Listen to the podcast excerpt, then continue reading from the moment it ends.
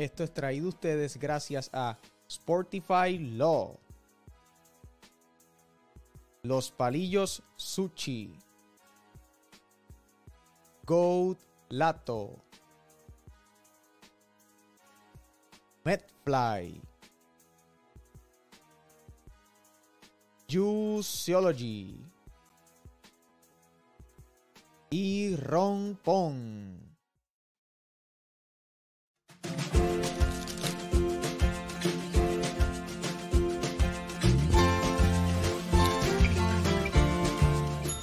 ¿Te pasa igual que a María? Baja la aplicación de Rompón a tu dispositivo, crea tu cuenta, selecciona tus artículos y la cantidad que desees, entra a tu método de pago y listo. En menos de una hora recibirás tu compra sin salir de tu casa.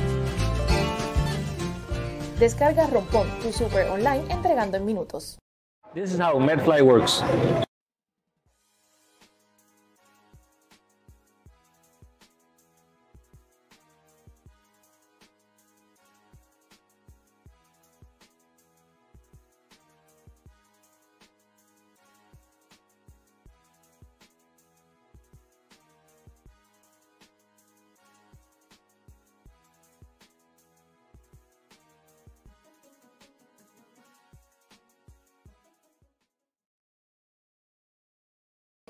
Bueno, buenas noches a toda la fanaticada del Baloncesto Superior Nacional de Puerto Rico. Iván Rodríguez, como siempre, para Cachanchut Pero Nos encontramos en la noche de hoy con Héctor González de la Guerra del BCN. Héctor, buenas noches. Buenas noches, Iván, y a todos los fanáticos que nos sintonizan. Agradecerte por la invitación y listos para discutir el baloncesto, que es lo que nos apasiona. Agradecido por, por aceptar la invitación y, y darte la vuelta por aquí, Héctor. Y claro que sí, lo que hay es mucho baloncesto. Eh, culmina la mitad de temporada. Estuvimos en el All-Star Break este fin de semana. Eh, mucha acción, muchas cositas de qué hablar. Lo que se aproxima es una, eh, ¿verdad? La, recta final de la, de la temporada, básicamente. equipos que han jugado ya básicamente más de la mitad de sus juegos. Y la temporada definitivamente promete.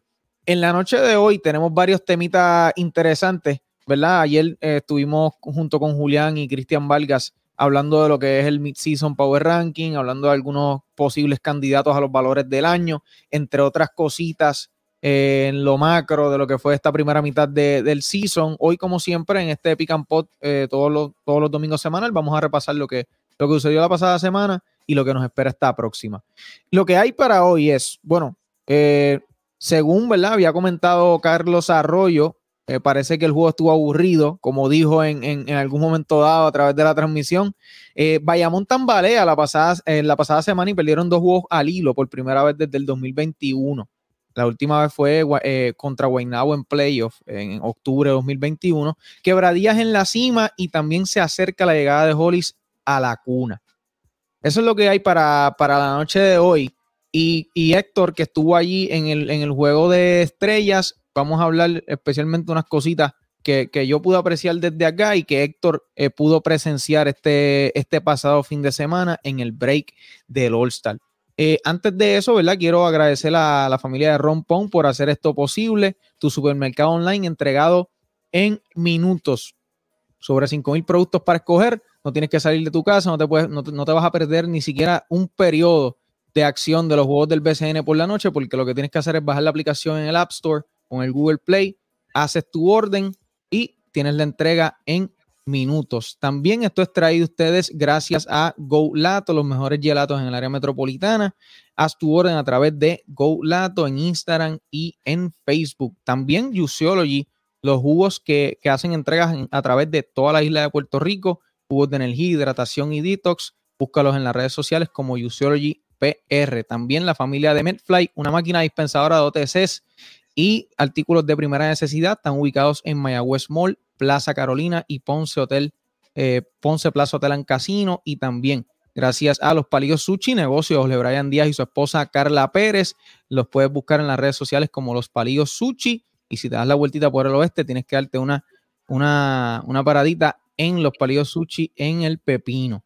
Eh, bueno, eh, comenzando con el All-Star Game, eh, Héctor, ¿qué te pareció el All-Star Game en general? ¿Cuáles son esas primeras impresiones que tú crees? Estuviste allí, ¿verdad? Estuviste allí en el presente, en el Clemente. Sí, eso es correcto. Básicamente, eh, ocupando los dos días, lo que es el día de, que fue el juego de celebridades plus el juego de estrella que fue ayer. En el caso del juego de celebridades, superó por mucho mis expectativas. Cuando lo comparo con juegos pasados, como que esta vez se vio definitivamente mucho más competitividad. La gente estuvo lo, básicamente los 40 minutos entre el juego. Fue un gran ambiente desde literalmente una hora antes del partido hasta que se, se culminó. Así que en ese aspecto, ese primer día del juego de estrellas fue espectacular. Me, encantó lo que vi. Sí he visto por las redes sociales un poco de crítica en términos de más el aspecto relacionado a la prensa. Eh, obviamente el coliseo estaba totalmente lleno y había mucha seguridad que quizás limitaba un poco el movimiento, pero era, creo que respondía 100% a que estaban los artistas y a eso añade por encima Mayweather, que tenía más seguridad que el propio presidente allí. Así que creo que eso fue un factor sumamente grande. No, eh, definitivamente. Sí, ya pasando el segundo día, que fue ayer en el juego de estrellas, eh, sí, obviamente no me sorprendió lo que vi, porque en un juego de estrellas sabemos que la defensa va a estar ausente por el 99.9% de, de las veces. Sí, yo te diría que esos primeros tres cuartos y medio eh, no había mucha competitividad en cancha, mucho triple.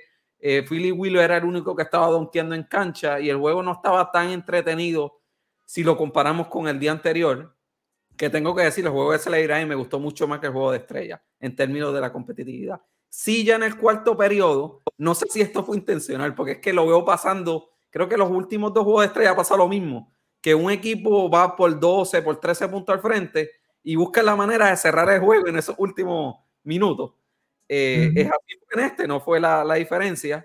Eh, se cerró el juego eh, y entonces Tony Bishop hizo algo ahí que yo nunca lo había visto, salir desde la banca y, un donqueo. Creo que esa fue la parte más entretenida de, de todo el juego y finalmente París Vaz con un canastazo, pero de manera general te tengo que decir que esos primeros tres cuartos y medio, eh, cero defensa, lo que nos tienen acostumbrados, pero ya el cierre como tal del juego sí, sí estuvo bueno.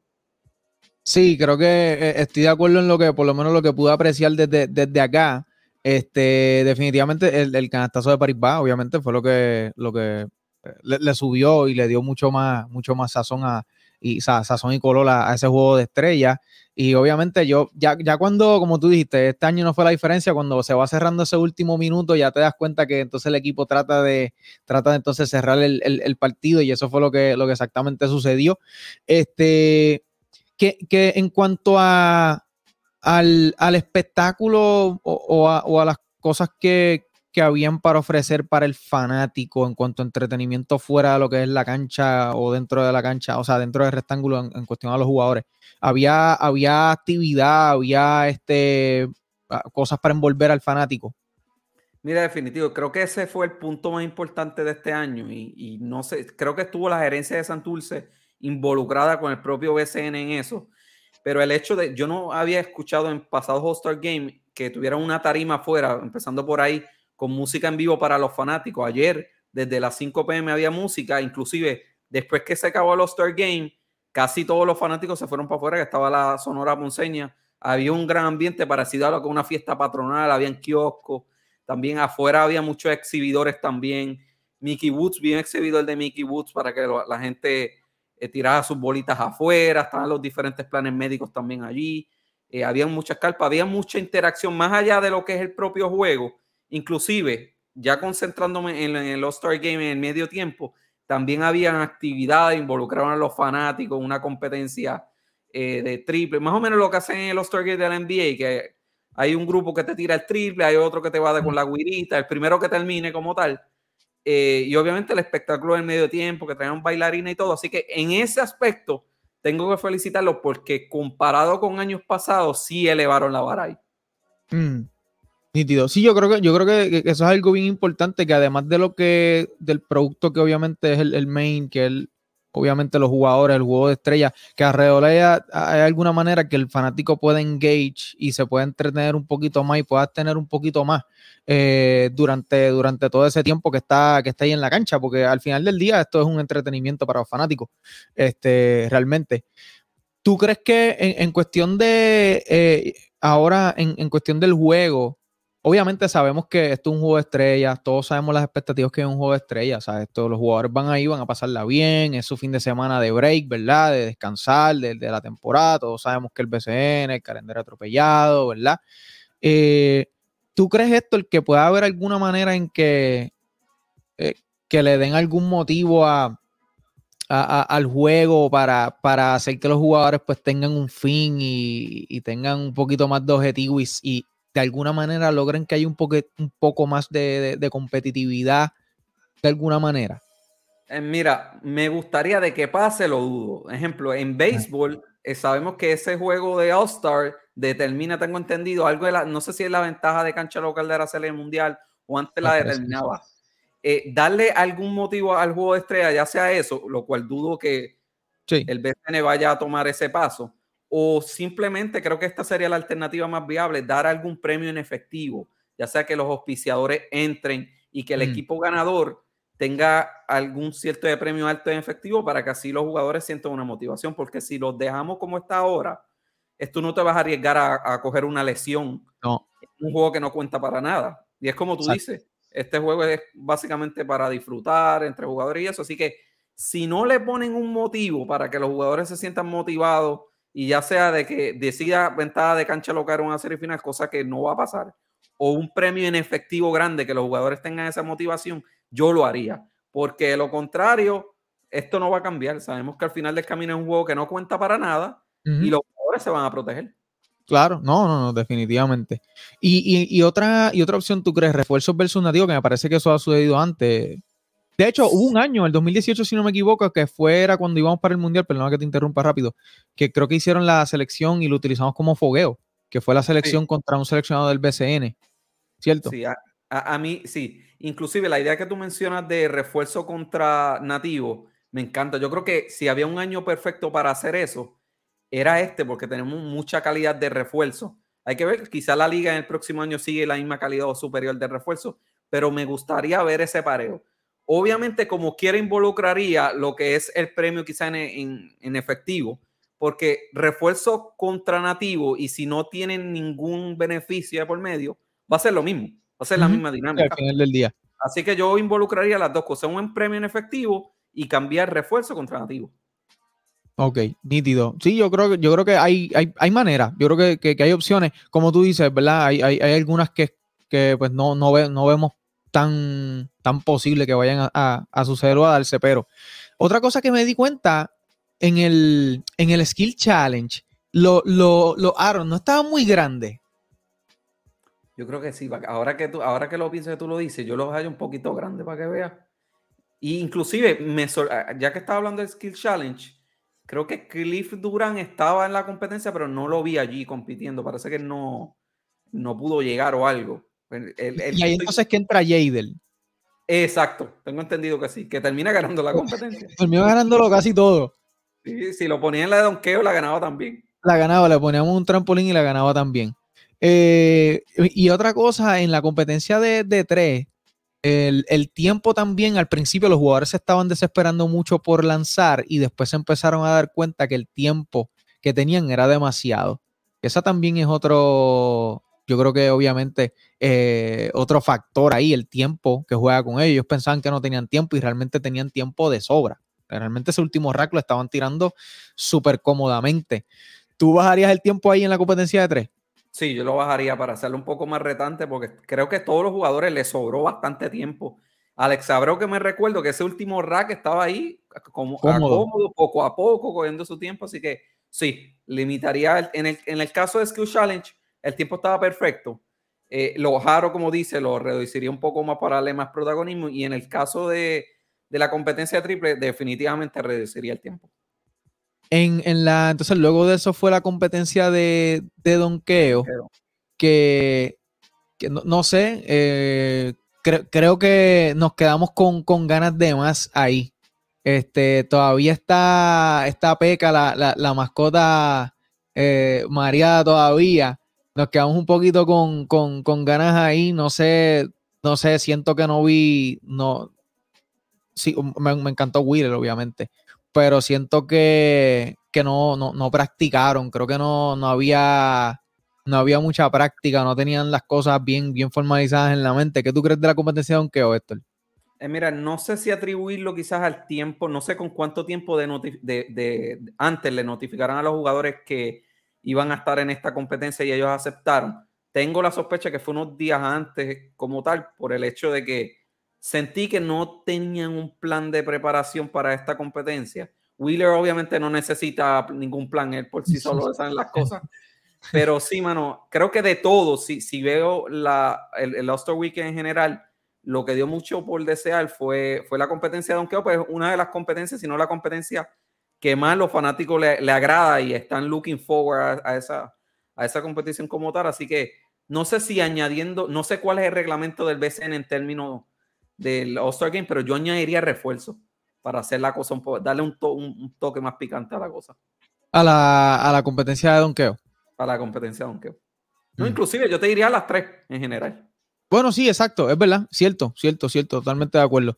Este, Héctor, también en el, en el jueguito de estrella, eh, ahora que, recuerdo, un, artista que nosotros conocemos muy bien, W. Wisin, hace unas expresiones de, de, que posiblemente hay algo sobre la mesa en cuanto, en cuanto a un equipo, eh, ¿verdad? Y me imagino que, o sea, no, no, no, no sé si asumir, ¿verdad? Que pudiera ser los, los Leones de Ponce. Este, hemos visto que Wisin eh, va mucho a, los partidos de, en el Pachín. Eh, ¿Qué tú crees de, eso si se añade otro artista más? o sea, estaríamos hablando entonces de Osuna, eh, Bad Bunny, Wisin. ¿Qué te parece esa, esas expresiones de Wisin? Eh, mira, me parecieron súper interesantes y voy a tomar el punto de partida para añadir también lo que dijo Dalma hoy sobre ese, ese comentario de Wisin. Dalmau dijo hoy que no tenía sobre el BCN, sobre la mesa, una petición de Wisin. Y eso me lleva a pensar entonces que es una compraventa de un equipo existente. Porque según Dalmau, si es una compraventa, no llega al BCN hasta que prácticamente es final y final. Y si fuera una petición para nueva franquicia, tenían que notificárselo al BCN antes de empezar el proceso. Así que me parece que Wisin tiene una oferta sobre la mesa por uno de los dos equipos actuales que están en el BCN. Si es Ponce, hay que ver si los Mila están dispuestos a vender. No creo que estén dispuestos a vender en estos momentos. Alguna otra franquicia de esas dos es que quizás pudiera estar en venta. Pienso que por ahí va la cosa, porque también pensé en un posible caso de Cagua, pero esto de que dijo Dalmado de que todavía no tenía nada en la mesa me lleva a pensar que es una compra-venta. Sí, no, y entiendo que en Cagua eh, la, la Sola Besares, ¿es correcto? Sí, te he entendido que sí, no estaba todavía ready. Me parece que no está, no, está lista. Eh, bueno, vamos a ver qué sucede ahí con, eso de, de, de, Wisin y si pudiéramos ver otro artista, que me parece que Wisin estuvo envuelto en el BCN anteriormente también. Sí, él fue, él fue coapoderado de Quebradilla, no recuerdo muy bien el año. Fue Wisin y Yandel, los dos. Los dos, 2010-2011, si no me equivoco. Exacto, pero eso fue mera formalidad, como que ya no habían pasado ni tres semanas y ellos se salieron del negocio y básicamente no, es como si no hubieran estado. Sí. Eh, bueno, vamos a pasar ahora, salimos del juego de estrellas, eh, vamos a repasar lo que fue la semana pasada en, el baloncesto superior nacional, que fue una semana realmente corta. Eh, nosotros siempre tomamos la, la semana comenzando lunes porque hacemos el, programa eh, el domingo luego de la jornada. Así que el lunes 8 de mayo los resultados fueron los siguientes. San Germán visitaba Mayagüez y robaba 85 por 73. Carolina eh, caía en Bayamón 78 eh, por 103. Fajardo caía en Manatí 86 por 110. El martes 9 de mayo Mayagüez en Arecibo caía 88 por 82. También Ponce caí en quebradías luego de estar arriba en, ese, en ese juego en, el Oaxaca. Quebradías anota, anota 13 puntos en los últimos minutos 30 restando de ese partido y gana Quebradías 87 por 83. El miércoles 10 de mayo, Manatí en Carolina roba un juego que, fue sorpresa para muchos, 96 por 87, donde Mac eh, Cris Ortiz y Sosa se combinaron para 79 puntos y lanzaron para un 75% del triple. También Bayamón visitaba a Santurce y caía 101 por 93 y Santurce consiguió su cuarta victoria al hilo. Fajardo caía en Guaynabo vía paliza 80 por 111 y el jueves 11 de mayo Humacao en, en, Arecibo caía 109 por 78. Ponce robó en San Germán 87 por 74. Mayagüez robó en el rancho 84 por 73. Y Manatí cayó en el Oaxaca 68 por 96. El juego sorpresa esta semana, Héctor. Definitivamente ese juego de el lunes de Carolina en Bayamón yo esperaba y pronostiqué una victoria de Bayamón, pero no veía a Carolina caer por, por 30 puntos o más. Totalmente de acuerdo y menos aún que Tremont Waters vino a intentar su primer canasto de campo ya en las postrimerías del tercer periodo, entrando al cuarto. Fue, fue bien sospechoso y Condit y Waters creo que se combinaron para, para, menos de 10 puntos, si no me equivoco, cerca por ahí, así que Igual que tú. Pensaba que Bayamón, lo tenía Bayamón ganando, pero jamás una pela de, la manera que pasó. No, definitivamente. Creo que. Y, obviamente, eh, lo que yo aprecié en el juego, eh, también, el crédito a la defensa de Bayamón, creo que ajustaron muy bien contra Waters y le cerraron muchas líneas a Waters, las líneas de pase, y prácticamente lo, anularon su, repartición ofensiva. Pero pues también, pues, pues, pues no. No sé, la, la no, Waters no se encontró en su ofensiva. Y obviamente Waters, yo, diría que es el mejor armador ahora mismo de Puerto Rico. Y tiene un. Um, olvidé la, palabra que iba a decir, aquí iba a utilizar ahora. Eh, pero tiene un, uno y mil este, herramientas en su, en su repertorio ofensivo. O sea que, es bien raro ver qué es lo que está sucediendo con, con Waters. Vamos a ver si ahora, luego de este All-Star Break, bounce back. Eh, y obviamente con la figura de Condi que lleva dos partidos, sino único, dos, tres partidos, que e, esa dupla se lleva excelentemente bien. Vamos a ver qué sucede. También el otro, el otro partido sorpresa de, esta semana que, quizás pues no iba en contra de, de los pronósticos. Ah, pero obviamente también hay que mencionar, Héctor, ese jueguito del lunes, que, eh, del, perdón, del domingo de Quebradillas en Guaynabo fue un juegazo también. Juegazo también. Eh, que de hecho, no sé si, si te diste cuenta, imagino que sí, de eh, cuando culmina el juego, Gary va al banco de, de, quebradías y hace su señalamiento allí a, la, gerencia o, su señal. Eh, parece que hay algo ahí, algo caliente. Hay, una espinita y fue, fue, creo que fue, por lo que me han dicho, fue directamente al, al apoderado, Dion New. Mm, mm. Así que eso está, eso está caliente. Y, yo, yo lo, que, lo que he visto de Gary es que es bien distinto sus. Cuando lo ves jugar, aprecia el juego de Gary ahora mismo.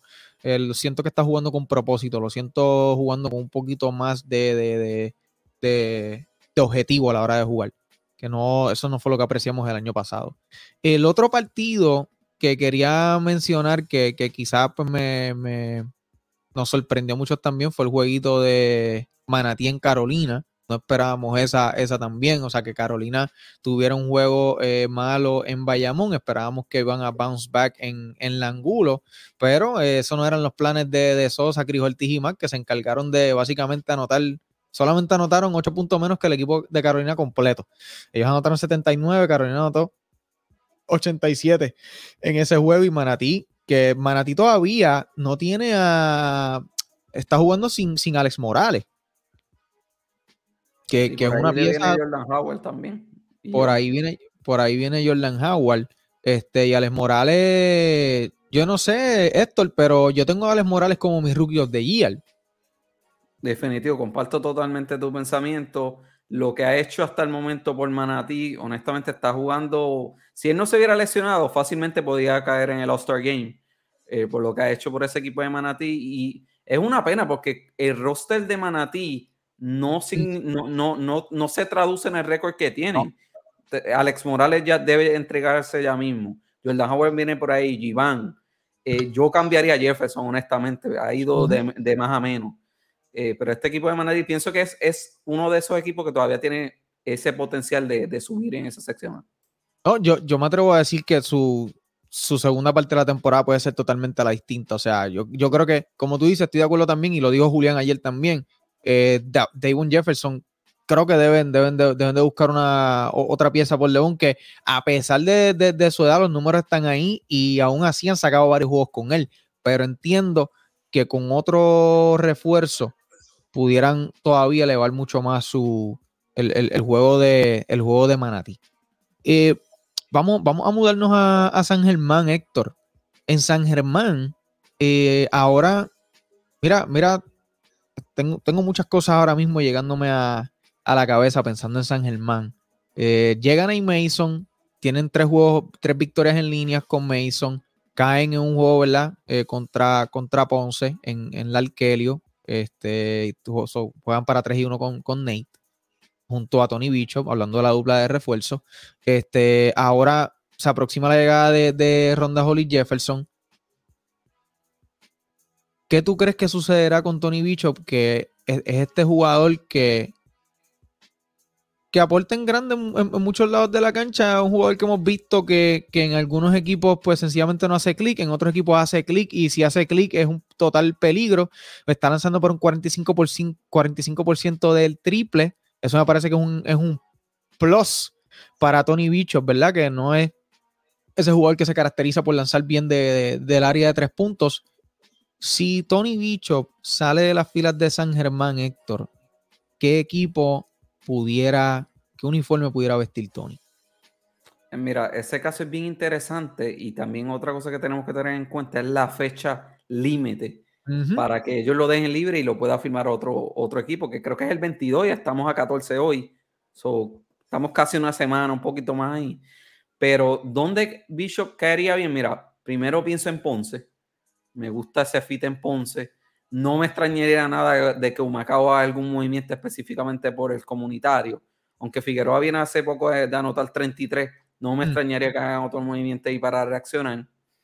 Mayagüez es otro equipo que podría también ser un buen fit para ellos, aunque acaban de cambiar los, los importados y por lo menos los dos que tienen ahora, tanto Shaundi como Hawk, están luciendo bien hasta el momento. Es otro buen fit. Adicionar a eso, Manatí podría, podría también ser un buen fit para él. Otro, eh, creo que eso hasta el momento, creo que no se me queda ninguno.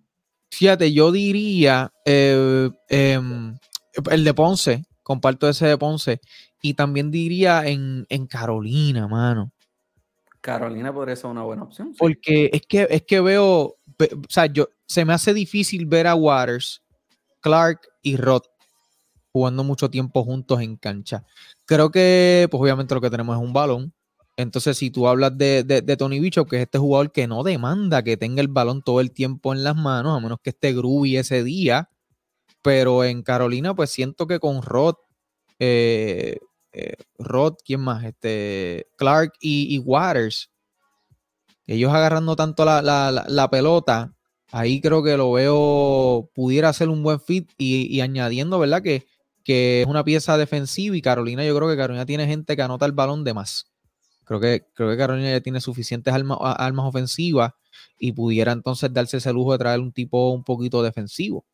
Eh, y también en ese, en ese aspecto que mencionaste, la fecha del 22 de mayo, creo que hay una parte en el reglamento que estaba mencionando Julián que también tiene que ver el, el, el de juegos que haya jugado el equipo. Así que esa fecha puede ser 23, 24, 25, porque también incluye eh, cuando el equipo llega a jugar el, 75% de, de su juego, de, la serie regular. Hay que sacar eh, el número ahí, serían el 75% de 36. Eh, exacto, si son este, son... Vamos a hacer el cálculo acá. saque el cálculo, saque el cálculo. Entonces, otro, otro equipo que, que, ¿verdad? También ahora con los refuerzos, que tiene una situación que se le presenta obviamente, el equipo de los Mets de Guaynabo, que en los últimos 12 juegos juegan para 10 y 2. Este equipo empezó 2 y 8. Este equipo ahora mismo es uno, o sea, para, ah, para, mí, están los mejores tres equipos del torneo ahora mismo, este, sin duda. Eh, creo que el equipo ha tomado una dirección totalmente obviamente totalmente distinta, van en una gran buena dirección, pero ahora tienen una situación y es que Timothy Soares era un, ¿verdad? Era, era, era para utilizarlo temporalmente y la realidad es que eh, el fit ha sido increíble. Lo que, lo que ha hecho Timothy Soares y, el núcleo que ha formado con Guaynabo es, es, espectacular. Hay que ver ahora, ¿verdad? Porque obviamente tienes a Mitch Creek, que está metiendo 20 por juego. En los 15 juegos que lleva, 20 por juego, 50% el triple, este Wow. Entonces, Soares, entonces, Boogie, que yo creo que con, con ese último juego garantizó un buen rato más aquí. Este, o sea, ¿qué hará Guaynabo ahora con, este jugador? Y si sale de, de, de Soares, ¿dónde tú verías a Soares, Héctor? Pues mira, eh, yo no quisiera ser Guaynabo en estos momentos porque esa decisión está difícil. Está bien difícil. Está peor que la decisión que tenía. Digo, ya no, porque al principio esa decisión entre Norris Cole y lo que era Mason era un poco difícil. Después Cole bajó un poco y ya era más fácil esa decisión. Pero en el caso de Guaynabo, mano, obviamente a, a Cousins no lo van a sacar a Bui. Eh, eh, mano, yo me quedaría con Timothy. Yo me quedaría con Timothy. Sé que va a doler eh, sacar a, a Crick, pero yo me quedaría con Timothy. Pero sé que eso no va a pasar. Sé que al final del camino se van a quedar con Mitch Crick y con Boogie Mano, Timothy, yo te diría Mayagüez, es el primero que me llega eh, a, la mente porque necesitan un centro, una presencia dominante en la pintura y pienso que es el fit perfecto para él en, lo que es los indios de Mayagüez. Sí, me, podría ser otra opción. Otra sólida opción. Otra sólida opción. Sí, sí, sí, sí, estoy de acuerdo. Y también, también este, bueno, deja ver, eh, Arecibo. Um, bueno, pudiera ser. lo que está haciendo Thomas Robinson ahora, pienso que, es un buen fit ahí.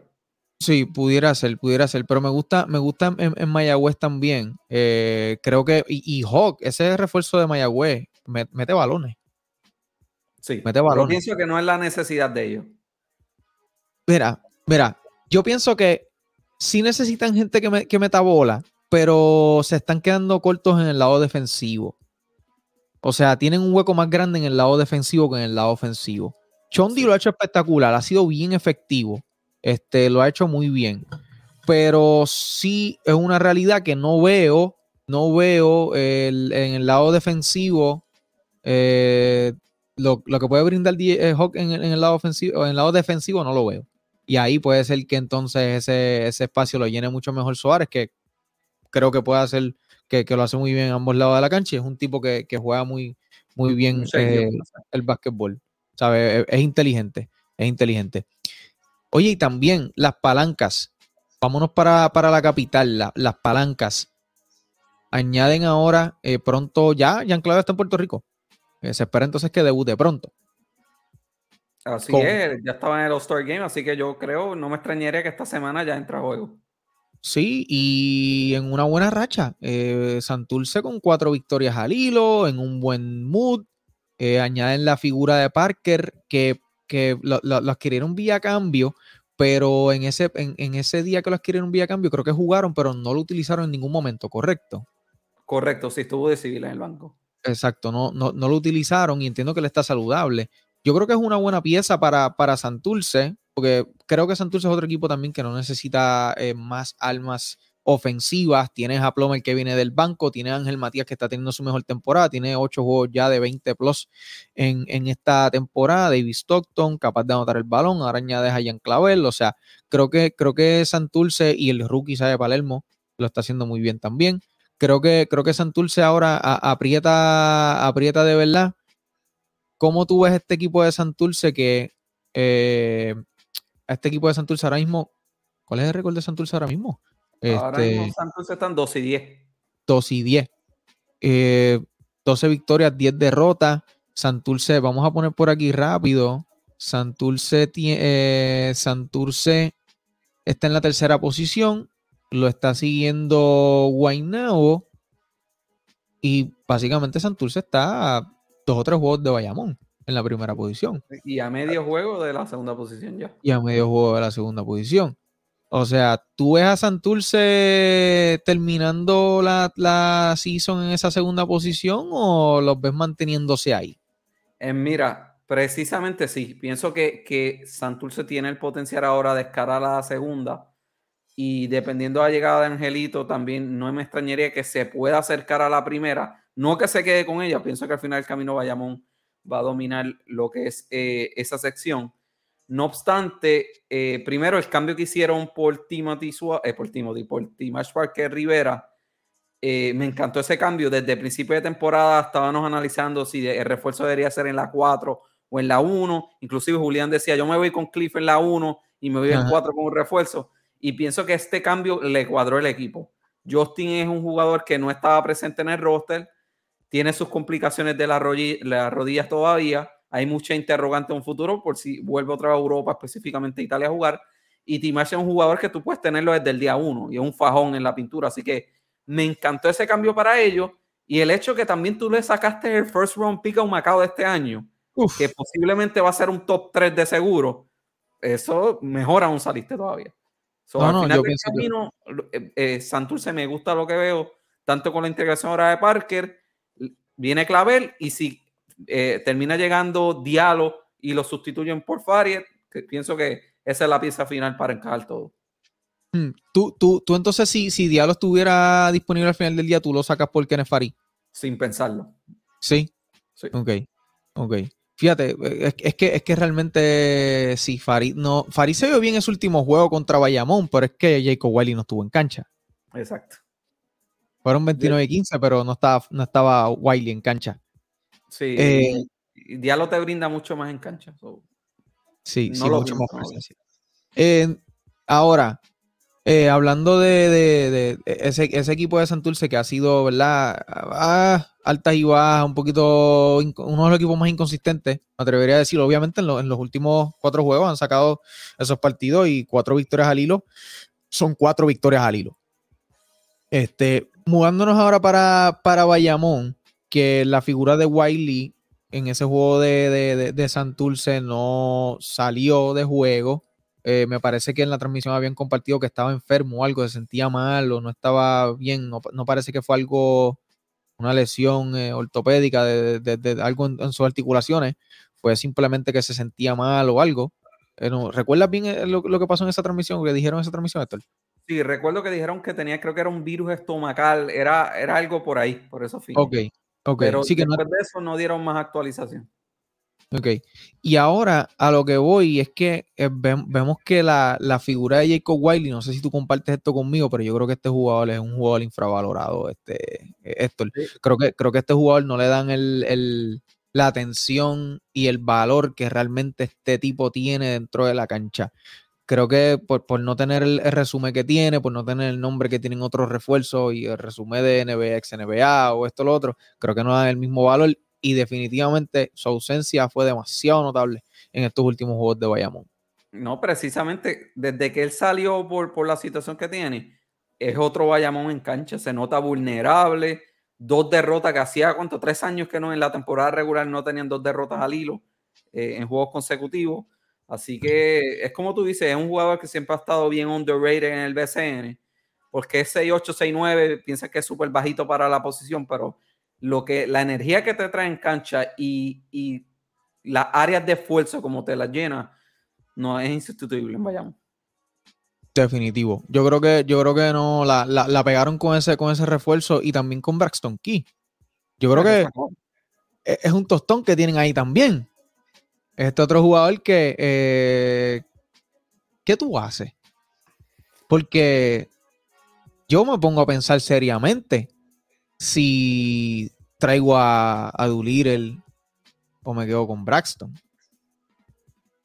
Ahí, eh, eh, esa, decisión también está súper difícil, como en el caso de Guaynabo. Yo me, honestamente, yo me quedaría con Braxton. A mí me encanta lo que es, es un jugador que te aporta de todo en cancha un IQ súper alto. No obstante, pienso, primero, la fórmula con Duliro a Bayamón siempre la ha funcionado hasta el momento. Eh, y entiendo que puede llenar un poco más las necesidades de Bayamón. No obstante, pienso que Braxton Key es un jugador más completo. Yo me iría con Braxton Key, pero conociendo que la fórmula de Duliro le ha funcionado a Bayamón, pienso que van a hacer esa sustitución y que al final del camino Braxton Key va a estoy seguro que va a permanecer como ese refuerzo reserva para los playoffs. No, ese, Seguro en de ese vida. no veo aquí en otro equipo. Va a quedar ahí. Sí, no, lo veo igual, lo veo igual. Va a ser ese seguro de vida para, para Bayamón y qué seguro de vida. Porque el, el- el tipo lo hace bien a ambos lados de la cancha. Ha sido bien consistente, ha sido bien consistente eh, llenando el stat line, eh, anota el largo. Eh, tengo que verificar e ir a los números, pero no sé si es más efectivo de- de- del triple que, que Doolittle. Tengo que confirmar eso eh, por ahí. Pero sí, es un gran jugador y no tengo duda que, que- que si tú- cuando, cuando añadas la pieza de Angelito que debería estar llegando dentro de un mes más o menos, por ahí eh, cuatro, cinco, seis semanas, eh, creo que la maquinaria de Bayamón se termina de aceitar de camino a, la recta final de la temporada.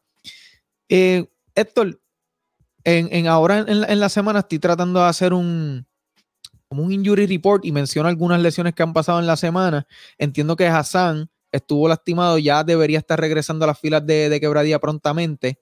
Eh, Él jugó en el último juego. De hecho, exacto, jugó el último juego, so ya regresó. Exacto, ya regresó. Entonces, Mitch Creek también debería estar terminando su, su recuperación del hombro. Vamos a ver qué es lo que, qué es lo que hace Guaynabo al final del día con, con Mitch Creek. También Carlos Emory estará fuera un tiempo, se lastimó el, el hombro izquierdo, estará fuera también eh, de acción en, por los Piratas de Quebradillas, que creo que, Emory es una pieza, ¿verdad? Que, que aporta, ha tenido juegos de 20 puntos con los Piratas, ha hecho, ha- hace el trabajo defensivo y también eh, en el lado ofensivo aporta para Quebradillas, así que vamos a ver ahora cómo Quebradillas, quién va, quién va a tomar un poquito, agarrar de esos minutos de la rotación de, de Quebradillas ahí en la, en la escuadra de, de Pachi Cruz. Eh, Héctor, Vamos a, vamos a hacer una. Tírate un pronóstico. Mira ahora, eh, ¿cuántos juegos va a ganar Manatí en esta segunda parte de la temporada? Vamos a buscar por aquí. Manatí ahora mismo tiene 7 y 16. ¿Con cuánto termina eh, Manatí, Héctor? Le faltan 13 jueguitos a Manatí. ¿Cuántos juegos de esos 13 van a, van a ganar?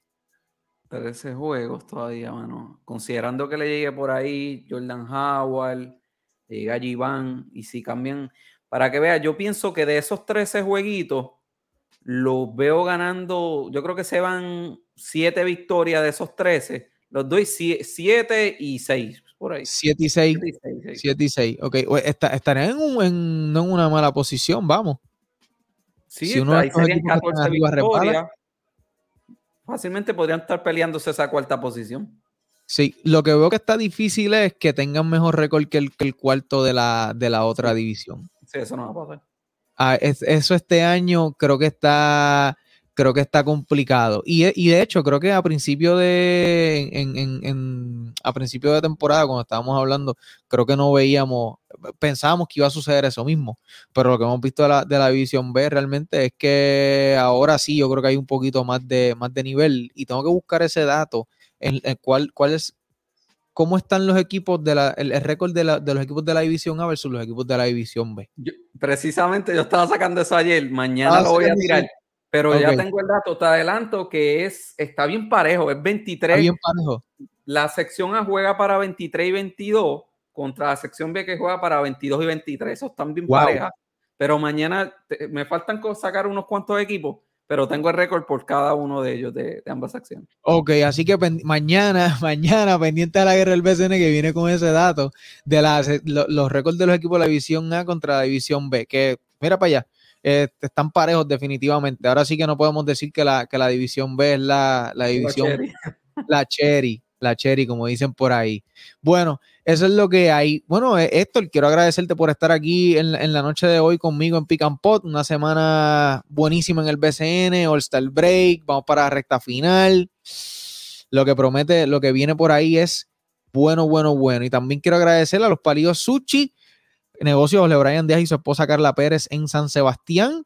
Búscalos en las redes sociales, Medfly, mis panitas Jan y Carlos, ubicados máquina dispensadora de OTCs y artículos de primera necesidad, ubicados en Mayagüez Mall, Plaza Carolina, Ponce, Plaza Hotel and Casino. También a la familia Rompón, baja la aplicación ahora mismo en el App Store o en Google Play y haz tu orden sobre 5000 productos, tu supermercado online. También ordena tus jugos de energía, hidratación y detox a través de Visualogy PR en Instagram y Facebook. Oye, y mi abogado, el amigo mío, el licenciado Esteban Aguilera, si usted necesita asesoría financiera, asesoría legal, un agente FIBA, usted tiene que comunicarse con el licenciado Esteban Aguilera, abogado en Derecho Deportivo, a través de arroba sportify.lo y también los gelatos en el área metropolitana con estas calores caen muy bien. Gelato hecho en Puerto Rico por mi panita Kenneth. Búscalos en Facebook y en Instagram como Go Lato. Héctor, agradecido por aceptar la invitación y estar conmigo en la, en la noche de hoy. No, agradecido a ti por la invitación y ya sabes, las órdenes siempre, siempre que, siempre que tenga que ver con baloncesto, estamos disponibles. Eso es así, el baloncesto. Qué, qué buen baloncesto que me, tengo que decirlo, que bueno, me da mucha alegría ver, eh, ¿verdad? A través de, de los años cómo ha habido un tipo de resurgir en, cuestión de, la fanaticada, un aumento. Creo que ha sido bien notable en estos últimos años y es algo que, ¿verdad? Hay que, hay que denotar que ha sucedido estos últimos años. Bueno, nos vemos entonces la semana que viene. Llévatelo, Pocho. Esto es traído ustedes gracias a Sportify Law. Los palillos Sushi. Goat Lato. Medfly. Juiceology. Y Rompón.